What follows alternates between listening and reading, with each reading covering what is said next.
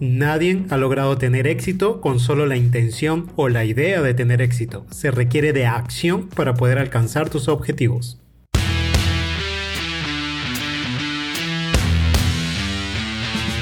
Bienvenidos a Líderes Agilistas.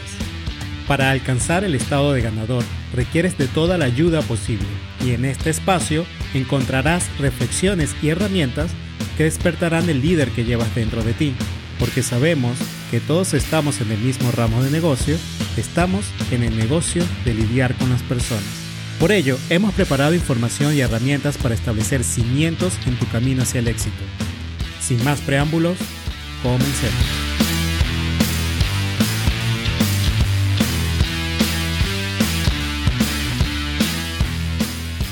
Hoy hablaremos sobre tomar acción y partimos de un punto donde ya identificas tus emociones que hablamos en el episodio 20 para iniciar la definición de tus objetivos en el episodio 21 y hasta ahora ya tienes claras tus prioridades en el episodio 22. Si no has escuchado estos episodios te invito a que los escuches. Pero nada de esto va a funcionar si no tomas acción, y la falta de acción es un gran obstáculo a vencer. Y para abordar este tema exploraremos la historia del escritor del famoso libro El jorobado de Notre Dame. El novelista Víctor Hugo se enfrentó a un enemigo formidable, tan poderoso que podía rivalizar con cualquier villano de sus propias novelas. Ese enemigo era la procrastinación. Era el año de 1830, un año de mucho movimiento durante la Revolución Francesa, y Víctor Hugo había firmado un contrato para escribir una nueva novela, que eventualmente se convertiría en Nuestra Señora de París, o conocida también como El Jorobado de Notre Dame. Tenía un plazo de entrega para su manuscrito de un año, sin embargo, a pesar de su compromiso, las distracciones de la vida parisina y su agitada vida social eclipsaron su escritura. Víctor Hugo pasaba sus días deambulando por las calles de París, perdiéndose entre los cafés llenos de intelectuales y artistas discutiendo apasionadamente sobre política, literatura y amor. Asistía a reuniones literarias donde los más grandes pensadores de su tiempo se juntaban para debatir y crear. Cuando caía la noche, la ciudad se transformaba en un escenario para bailes lujosos y cenas exquisitas. En estos eventos, Víctor era el alma de la fiesta, con su ingenio brillante y su habilidad para contar historias cautivadoras, en medio de todo ese bullicio, Nuestra Señora de París, la obra que se suponía que debía escribir, quedaba en el olvido. El tiempo pasaba y los días se convertían en semanas y las semanas en meses. El plazo se acercaba y Víctor no tenía nada que entregar. Sabía que debía hacer algo, pero las palabras simplemente no fluían se encontraba en un callejón sin salida, sintiéndose como Quasimodo, encerrado en las alturas de la Catedral de Notre Dame. En un intento desesperado por vencer a su adversario, la procrastinación, Víctor tomó una medida drástica. Ordenó a su mayordomo que recogiera todas las ropas y las escondiera bajo llave. Vestido solo con una larga túnica, algo que apenas podía considerarse apropiado para salir, Víctor se aisló del mundo exterior sin posibilidad de recibir invitados o de salir a la calle. Se vio obligado a enfrentarse a la tarea que tenía entre manos. Pasó días y noches escribiendo, dándole vida a los personajes y pintando con sus palabras la majestuosidad de la Catedral de Notre Dame. Pese a los momentos de frustración y a la fatiga, Víctor perseveró, encontrando en su confinamiento la fuerza para poder luchar contra la tendencia a procrastinar. Cuando finalmente terminó su obra, dos semanas antes de la fecha límite, Víctor Hugo había creado no solo una de las más grandes obras de la literatura mundial, sino también una historia personal de triunfo sobre la procrastinación. Su historia nos muestra que a veces las medidas más radicales son las que nos llevan a conquistar nuestras metas, a superar nuestras debilidades y a dejar nuestra marca en el mundo. Vamos en el último capítulo de esta serie de autoliderazgo. Ya vimos el control emocional, la definición de objetivos y la selección de prioridades. Hemos explorado lo esencial que es formar un camino claro hacia nuestras metas. Pero incluso el camino más perfectamente trazado será inútil si no damos el paso más importante, el paso de tomar acción. ¿Por qué? Porque ningún cambio se genera con intenciones o ideas, se genera actuando. Y antes de profundizar en este tema, te invito a que vayas a líderesagilistas.com, donde te dejamos preparada una hoja del programa que podrás utilizar para seguir el tema o crear una discusión al respecto con tu equipo. Regresando a la historia de Víctor Hugo, esta nos muestra una lucha cruda y honesta contra el obstáculo que todos enfrentamos, la procrastinación. La procrastinación, según Wikipedia, es es el hábito de retrasar actividades o situaciones que deben atenderse, sustituyéndolas por otras situaciones más irrelevantes o agradables. Si queremos tener un impacto significativo, debemos superar a este enemigo interno. Tenemos que entender que una idea o intención no vale nada hasta que se actúa sobre ella. Nadie se hizo exitoso por tener solo la intención de lograrlo. Nadie tiene una familia amorosa y estable solo por tener la idea de crear una familia. Nadie crea una empresa exitosa con la idea o la intención. Esto requiere entrar al campo y sudar la camiseta. Para los equipos, la procrastinación se ve como la siguiente historia, la cual me encanta. Aquí va. Había una vez cuatro individuos llamados todo el mundo alguien, nadie y cualquiera. Siempre que había un trabajo que hacer, todo el mundo estaba seguro de que alguien lo haría. Cualquiera podría haberlo hecho, pero nadie lo hizo. Alguien se puso nervioso porque todo el mundo tenía el deber de hacerlo. Al final, todo el mundo culpó a alguien cuando nadie hizo lo que cualquiera podría haber hecho. Esta historia, extraído del libro Scaling Up, me parece muy interesante. Puedes encontrarla en las notas del programa en líderesagilistas.com. Lo cierto es que todos tenemos una tendencia a procrastinar. Hay evidencias de esto en nuestra evolución como especie. Nosotros surgimos de la lucha diaria por la supervivencia en las cavernas y tribus antiguas, donde la inmediatez y la conservación de la energía eran vitales. En aquellos tiempos, nuestro cerebro se desarrolló para preferir la gratificación inmediata por una simple razón, supervivencia. Si nuestros ancestros tenían la oportunidad de comer, comían. Si había un depredador acechando cerca, lo evitaban. No había tiempo para planificar a largo plazo. Debíamos centrarnos en el presente y en tareas que eran inmediatamente beneficiosas porque cada momento era una cuestión de vida y muerte. Y esto quedó arraigado en nuestro comportamiento actual. Además, nuestra tendencia a reservar energía tenía sentido en ese entonces. Nuestros antepasados no sabían cuándo tendrían su próxima comida, así que conservar energía podría ser la diferencia entre la vida y la muerte. Si se presentaba la oportunidad de descansar, descansaban. Procrastinar no era un concepto en esos tiempos, simplemente era una estrategia de supervivencia. Sin embargo, en el mundo actual, este legado evolutivo puede estar trabajando en contra de nosotros. Ya no necesitamos preocuparnos por la escasez de alimentos o por huir de los depredadores.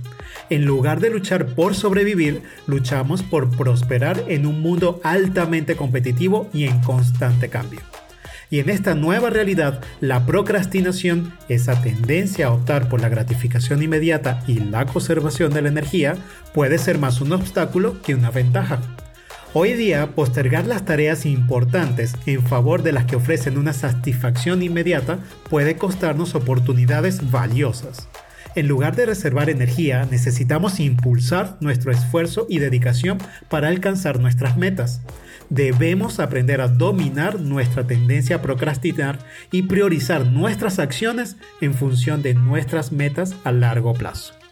Esto me hace recordar en el momento en que estaba decidiendo dedicar tiempo a trabajar en mi conexión espiritual.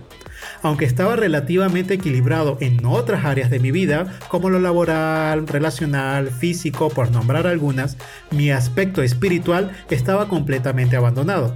A pesar de que una pequeña voz dentro de mí me decía una y otra vez que debía atender esta área de mi vida, no solo no sabía cómo hacerlo, sino que dejé que incluso por años este espacio sin atención en mi vida. Mi reconexión espiritual tuve que hacerla de forma muy intencional. Y ya les contaré de esto en otro momento.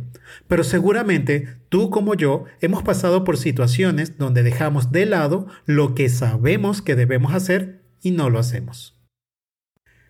Y así surge la pregunta, ¿cuántos de nosotros estamos retrasando ese proyecto crucial que sabemos que es nuestro legado de vida?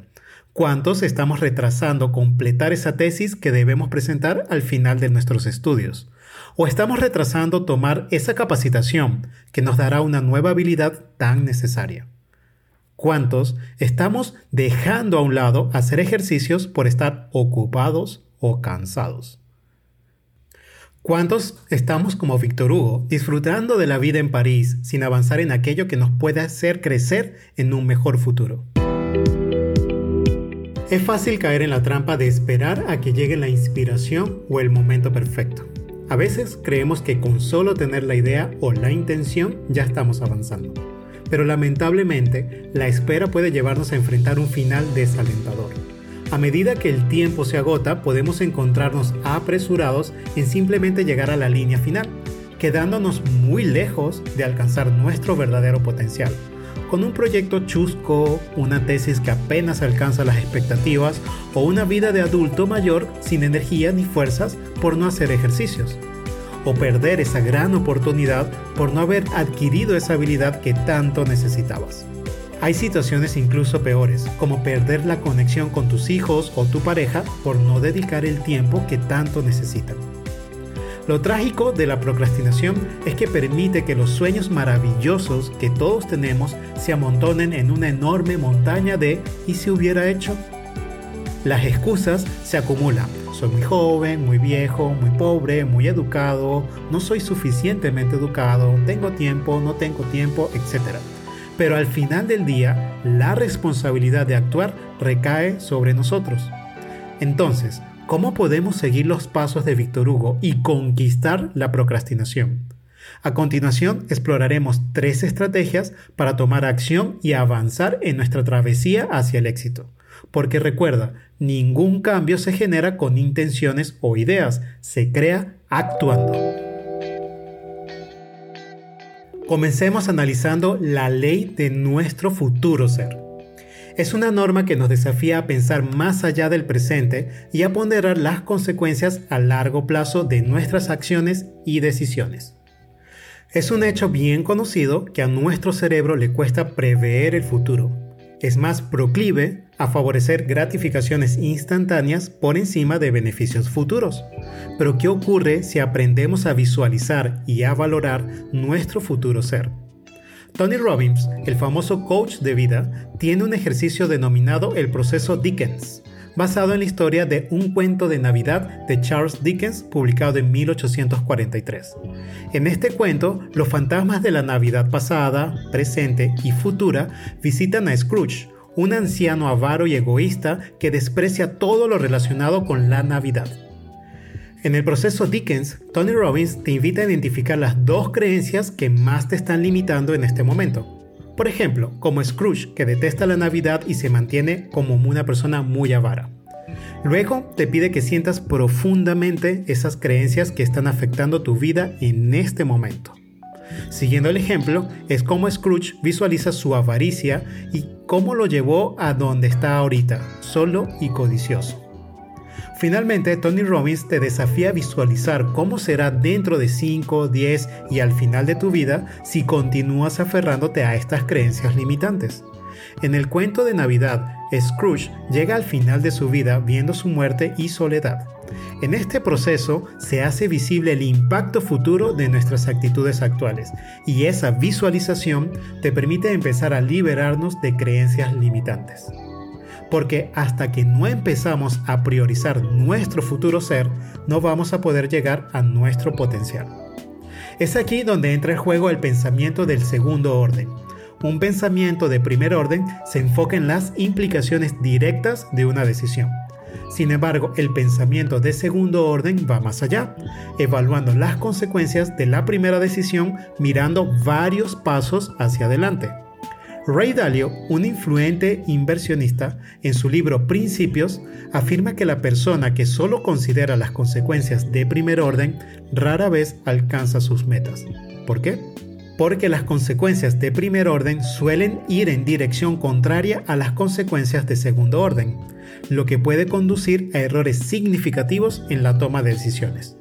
Por ejemplo, para Víctor Hugo hubiera sido más placentero pasearse por las calles de París y disfrutar de la vida parisina, en lugar de dedicarse a escribir su libro.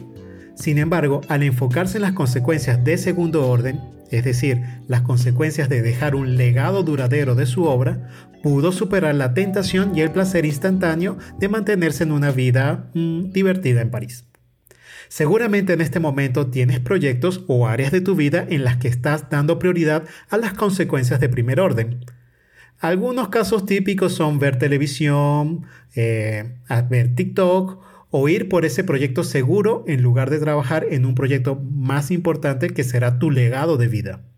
Pero si logras identificar o valorar tu futuro y las consecuencias de segundo orden, alineándolas con tu futuro motivador, encontrarás la fuerza necesaria para tomar la acción necesaria. Vamos con la segunda estrategia, la ley de la acción. Una de las máximas que determina el éxito en cualquier emprendimiento, un principio que nos recuerda que comenzar algo puede ser difícil, pero también lo es de tener algo que ya comenzó. En 1687, Isaac Newton en Inglaterra formuló lo que hoy conocemos como la primera ley del movimiento o la ley de la inercia, que dice, un objeto en reposo permanece en reposo y un objeto en movimiento permanece en movimiento con la misma velocidad y en la misma dirección, a menos que una fuerza externa actúe sobre él. Esta ley, nacida en la física, tiene mucho que enseñarnos sobre la acción y la procrastinación. La inercia es lo que causa que vayas caminando con una bandeja llena de vasos, vas caminando rápido y te detienes. ¿Qué va a suceder con los vasos? Van a continuar y se van a caer. Por otro lado, la resistencia es lo que vemos en la fuerza de fricción.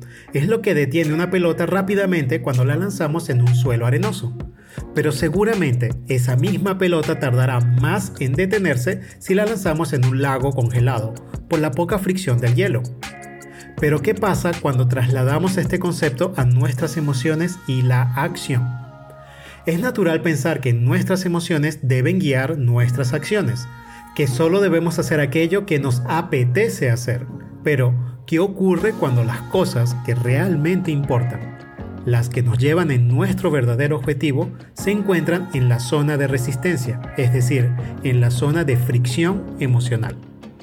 Lo cierto es que los seres humanos somos muy ineficientes proyectando cosas, en especial en proyectar emociones. Por ejemplo, si al cambiar una hamburguesa por la ensalada te sientes mal, puede que proyectes esa sensación cada vez que tomes esta decisión y decidas comerte la hamburguesa por última vez y cuando te das cuenta nunca dejaste de comer hamburguesas.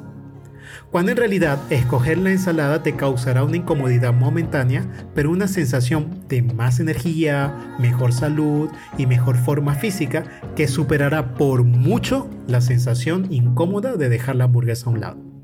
Con la diferencia de que este beneficio, aunque mayor, no va a llegar de inmediato, y la hamburguesa te dará una gratificación inmediata. Esta emoción de dejar la hamburguesa es la fricción emocional y la única forma de vencerla es actuando. Simplemente no lo pienses más y actúa. Selecciona la ensalada y toma acción. Aquí entramos en el terreno del psiquiatra japonés Shoma Morita, que en 1919 desarrolló una terapia para ayudar a las personas con depresión y ansiedad. En lugar de quedarnos atrapados en un círculo vicioso de pensamientos negativos y paralizantes, Morita propone pasar a la acción, independientemente de cómo te sientas. Actúa, sin más. Ese es su lema. Por ejemplo, si quieres amor, lo que tienes que hacer es amar y ya, así sin analizarlo. Si quieres ser feliz, haz cosas que te hagan feliz, sin analizar tu pasado y tus malas experiencias. Si quieres avanzar en tu proyecto, actúa así, sin más ni menos, es decir, genera inercia. Esta es la ley de la acción, porque la acción genera motivación, no al revés. Aunque no parezca natural, la motivación llegará después de tomar acción, no antes. Como líderes, ya tenemos nuestro plan, nuestras prioridades están claras. ¿Qué más necesitamos? Necesitamos actuar, la ley de la acción nos dice que debemos actuar incluso cuando no nos apetezca, porque es en la acción donde encontramos los resultados que buscamos. Los líderes exitosos saben que el verdadero desafío no es actuar cuando estás motivado, sino hacerlo cuando no lo estás. Ir al gimnasio o trabajar en ese proyecto importante es muy fácil cuando tienes ganas de hacerlo, pero la clave del éxito está en actuar cuando no tienes ganas. Ir al gimnasio o poner manos a la obra en tu proyecto cuando no tienes ganas. Esto es lo que te convierte en un ganador. Recordemos a Víctor Hugo, que encontró la forma de vencer su propio monstruo de la procrastinación, actuando de manera radical, encerrando toda su ropa para no poder salir. A veces quizás necesitamos tomar medidas drásticas, esconder nuestro teléfono, desconectar la internet, crear un espacio de tiempo y energía dedicado exclusivamente a la acción que necesitas. Porque ningún cambio se genera con intenciones o ideas, se genera actuando. Vamos con la tercera y última estrategia, la ley del impulso. Esta ley se basa en una observación psicológica conocida como el efecto Seignarkic. Esta observación lleva el nombre de Bluma Seignarkic, una psicóloga lituana nacida en 1901, que descubrió que las personas que tienden a recordar mejor las tareas que aún no ha completado en comparación con las que ya terminaron. Seignarkic se percató de este fenómeno mientras observaba a los camareros en un café los camareros podrían recordar los pedidos que aún no habían entregado con una precisión sorprendente, pero una vez que los pedidos habían sido despachados, los detalles se desvanecían rápidamente de su memoria. El efecto Seignarkic sugiere que una vez que comenzamos una tarea, esa tarea se mantiene activa y viva en nuestra mente hasta que la completamos. No terminar algo nos crea una sensación de incomodidad y tensión mental que nos motiva a completar lo que hemos empezado. Ahora imaginemos cómo este efecto puede tener un impacto poderoso en nuestra capacidad de mantener el impulso. La ley del impulso nos dice que el impulso genera más impulso. Es un círculo virtuoso. Siempre nos costará más comenzar algo, pero una vez que lo hacemos y al mantener la tarea activa en nuestra mente, generamos un impulso que nos impulsa una y otra vez a seguir adelante. Iniciar un proyecto o una tarea puede parecer desalentador al principio, pero una vez que comienzas, cada pequeño paso que tomas se acumulará para crear un impulso mayor. Este impulso será como las alas que te llevan hacia tu meta. Así, si deseas avanzar hacia tus metas, solo necesitas dar el primer paso. Inicia aunque sea con un paso pequeño. Mantén el impulso, persiste en tu esfuerzo y no olvides que una vez que comienzas, tu cerebro estará contigo en el camino, manteniendo viva la tarea hasta que la completes. Como líder, debes aprender a dar el primer paso, mantener la concentración y la dedicación y permitir que el impulso te lleve a la cima de tus metas. La procrastinación es un comportamiento que adoptamos de nuestro proceso evolutivo, que era útil en una época antigua y que ya no nos funciona en nuestro mundo actual. Para evitar este comportamiento hemos explorado tres leyes poderosas. La ley de nuestro futuro ser y la importancia de identificar cuál será el final del camino que estamos recorriendo algo como lo que sucede en la historia de Dickens y sus tres fantasmas de la Navidad, la Navidad pasada, presente y futura, en el libro Un cuento de Navidad. Identificar el final del camino podrá permitirnos a tomar acción en las actividades que nos llevan a nuestros objetivos. La ley de la acción, que nos indica que debemos comenzar, no debemos esperar a sentirnos motivados para actuar. Al contrario, la acción genera la motivación que necesitamos. Aunque la fricción emocional vaya en contra de nuestra capacidad de actuar, debemos iniciar en este momento. Y finalmente la ley de mantener el impulso, que nos muestra que nuestro cerebro puede ser un gran aliado para mantenernos en acción cuando iniciamos algo porque se crea una tensión mental y emocional que debemos terminar algo que previamente iniciamos. Estas leyes representan los principios fundamentales que si se internalizan y se aplican en nuestras vidas pueden marcar una profunda diferencia en cómo enfrentamos nuestras tareas y desafíos. Hoy me gustaría desafiarte a ti a tomar una postura enérgica contra la procrastinación. Te invito a abrazar estas leyes e internalizarlas para aplicarlas en tu vida. No hay mejor momento para comenzar que ayer. El segundo mejor momento es ahora. Recuerda que tienes un potencial ilimitado, una luz brillante dentro de ti que está esperando para iluminar el mundo. Pero esa luz solo puede brillar si le das paso y tomas acción. Lo curioso es que a medida que avanzas te vas expandiendo y lo que el año pasado parecía difícil de alcanzar hoy se transforma en tu nuevo normal Por ejemplo, si el año pasado para ti era imposible correr 30 kilómetros, si rompiste con la procrastinación, en este momento actual será algo normal y cotidiano para ti. Así que levántate, no dejes que tus sueños y tus objetivos se queden en el reino de lo que podría haber sido, combate la procrastinación, actúa ahora y construye tu futuro manteniendo el impulso. Porque en el final de la procrastinación y en el inicio de tomar acción es donde reside la verdadera grandeza. Por último, solo me queda recordarte que si la información presentada aquí ha sido de valor para ti, comparte este episodio con alguien más o discute el tema con tu equipo. Para ello, hemos preparado una hoja de discusión que encontrarás en líderesagilistas.com. No dudes en contactarnos porque en Líderes Agilistas nos encantaría hablar contigo, ya sea porque quieres sumar tu voz o porque tan solo quieres decir hola.